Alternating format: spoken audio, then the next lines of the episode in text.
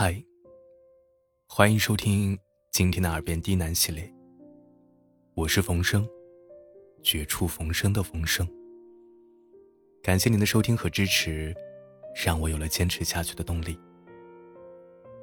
今天给大家带来一篇助眠小故事：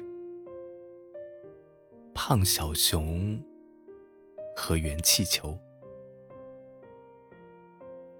现在的你，可以闭上眼睛，静心聆听。愿你做个好梦，晚安。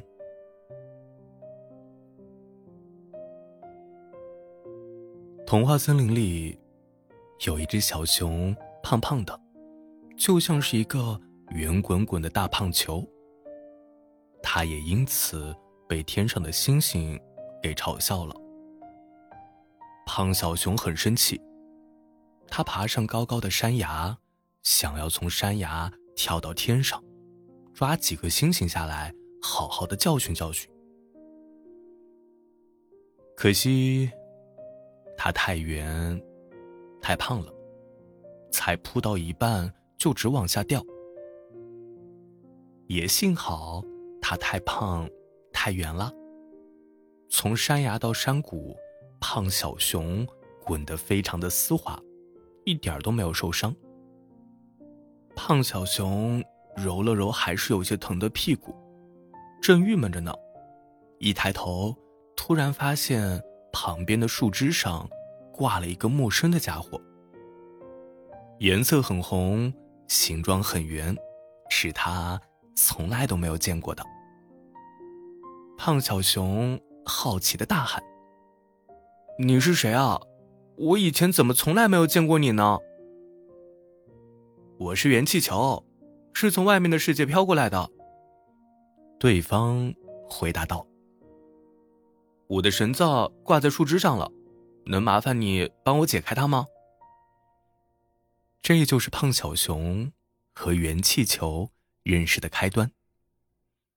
他们两个很快的。就成了好朋友。因为圆气球对胖小熊说：“啊，如今外面的世界有各种各样、各种形状的气球，他们总是嘲笑自己这种圆气球的造型太胖、太土。”他一气之下，就挣脱了原来所在的架子，飘了好久好久，最后不小心挂在了树枝上。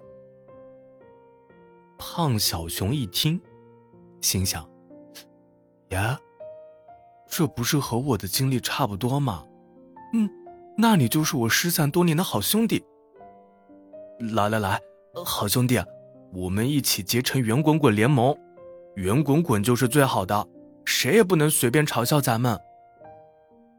圆气球也是个非常仗义的气球，听说了胖小熊。”先前被星星们嘲笑的事儿，立马表示：“不就是想飞上天抓几个星星吗？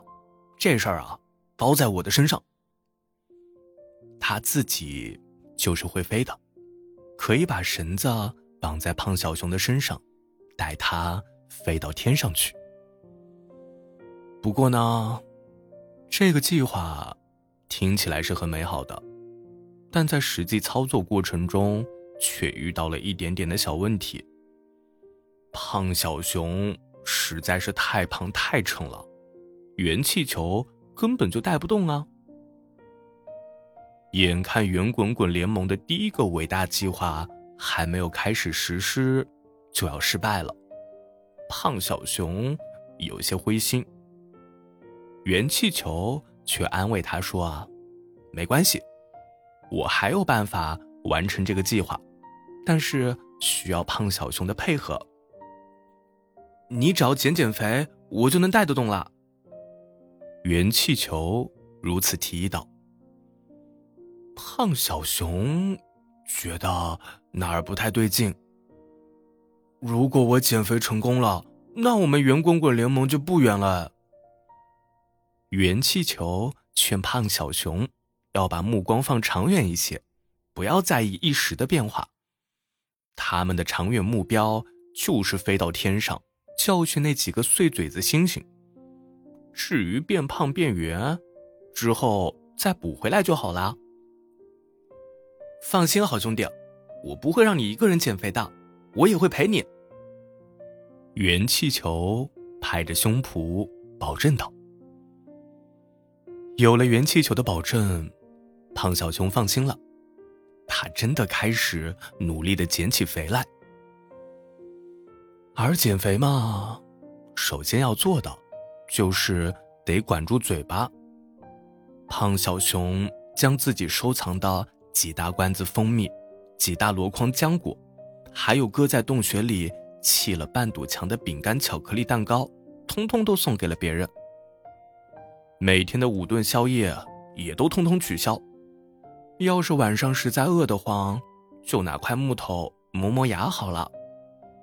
至于那些奶茶、糖果、冰淇淋，胖小熊更是狠心的跟他们断绝了关系。无论多么好吃的食物摆在面前，他都不吃，不吃。再好吃。都不能吃。当然，运动也是必须要保证的。胖小熊每天都将圆气球绑在腰上，出门奔跑。他们一起跑过了高山，跑过了草原，跑过了湖泊，跑过了冰川，见识过许多漂亮的风景。暖暖的阳光洒在身上。还有春风在花海上吹起一波又一波的彩浪。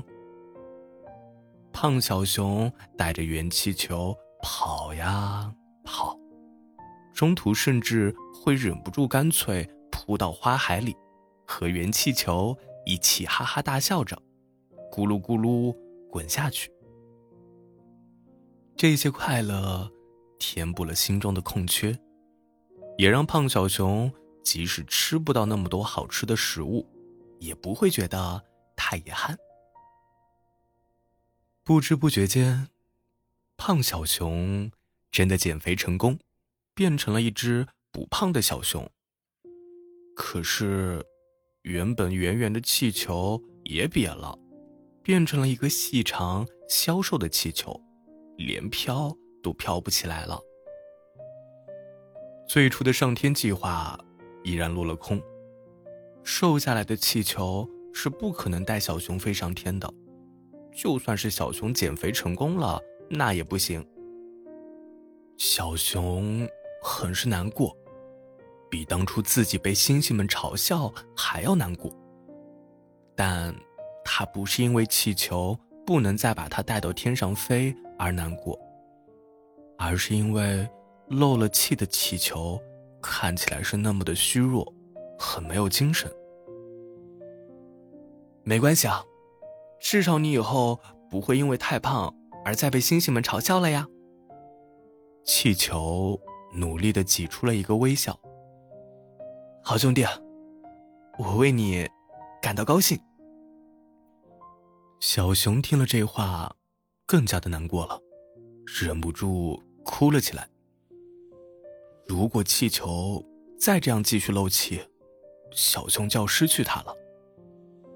虽然被星星们嘲笑时是很生气，可是以前自己和气球都是圆圆胖胖的，一起组成圆滚滚联盟四处玩耍的时候，也有很多很多的开心。我我们还是继续做最初的圆滚滚联盟吧，那样的我们才是真正的开心。小熊对气球说道：“你不怕再被嘲笑吗？”气球问道。小熊笑了起来：“ 只要生活里有多多的开心，那偶尔有一些少少的生气也是没关系的。”后来，小熊又重新成了一只圆圆胖胖的小熊。而漏了气的气球也由小熊重新吹满了气，再度变成了一个圆圆的气球。虽然小熊吹的气没法让元气球重新飘在空中，但问题不大。